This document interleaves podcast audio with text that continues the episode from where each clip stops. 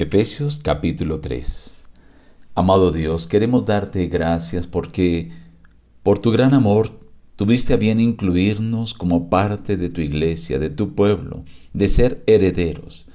Deseamos ser llenos de la plenitud tuya y comprender la inmensidad de tu gran amor. Te lo imploramos en el nombre de Jesús. Amén. Reciban el saludo de su amigo el pastor Juan Emerson Hernández y la sincera gratitud por acompañarnos diariamente al estudiar la palabra de Dios. Hoy meditaremos en la parte del capítulo 3. Yo, Pablo, prisionero de Cristo Jesús por vosotros los gentiles, seguramente habéis oído de la administración de la gracia de Dios, pues por revelación me fue declarado el misterio. Podéis entender cuál sea mi conocimiento en el ministerio de Cristo que los gentiles son coherederos y miembros del mismo cuerpo y copartícipes de la promesa en Cristo Jesús por medio del Evangelio.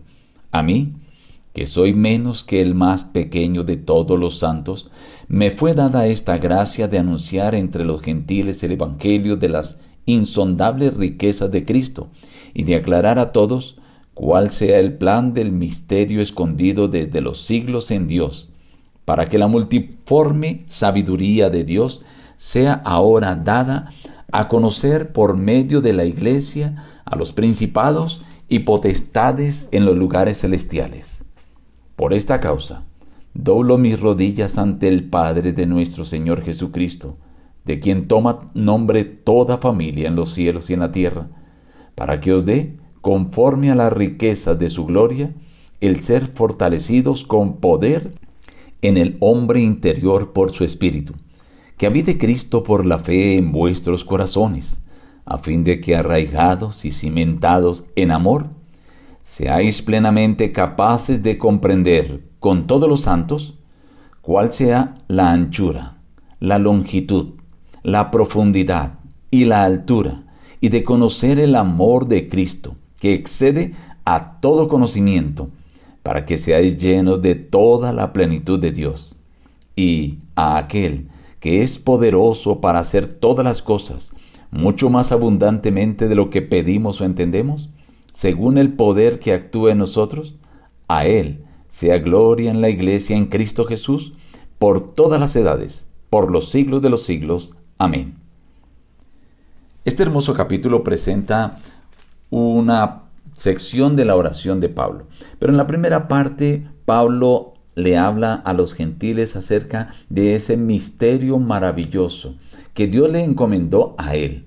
Ese misterio el cual Dios por su gracia quiso incluir a los gentiles como parte de su iglesia, como parte de su pueblo, como partícipes del reino de los cielos. Y ahora ese evangelio dice Pablo, esa buena nueva le fue encomendada a él, de llevar esa buena nueva a los gentiles. Y dice, yo soy el más pequeño de todos los santos, pero a mí me fue revelado este misterio. Ahora Pablo sigue haciendo su oración. Por esta causa doblo mis rodillas ante el Padre de nuestro Señor Jesucristo. Y empieza a describir lo que Dios hace Jesús, aquel que es el Hijo de Dios, el que tiene toda la gloria, tuvo a bien llegar a habitar en nuestros corazones. Pero, ¿cómo es eso? Él quiere fortalecernos en la parte interior, darnos vida. Y dice, solo Él quiere que nosotros tengamos sabiduría, comprensión del amor de Dios que entendamos la grandeza de Él. Y lo describe con las cuatro dimensiones, la anchura, la longitud, la profundidad y la altura. Dice, ese amor de Dios que excede a todo conocimiento. Pero el apóstol Pablo ruega por los gentiles y por nosotros para que podamos entender ese gran amor y entonces ser llenos de la plenitud de Dios. Y agrega, porque Él nos da todas las cosas mucho más abundante de lo que pedimos o entendemos. Y termina con una doxología. A Él sea la gloria por todas las edades, por los siglos de los siglos. Amén. Qué maravilloso capítulo.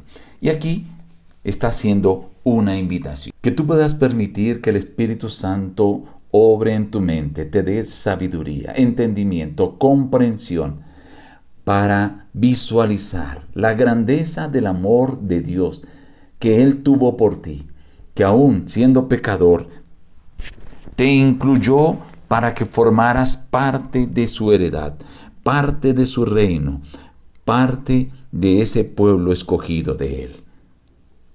Solo esto por misericordia y por gracia. Ahora, hoy, Él quiere que tú seas lleno de la plenitud de Dios al comprender su grande amor.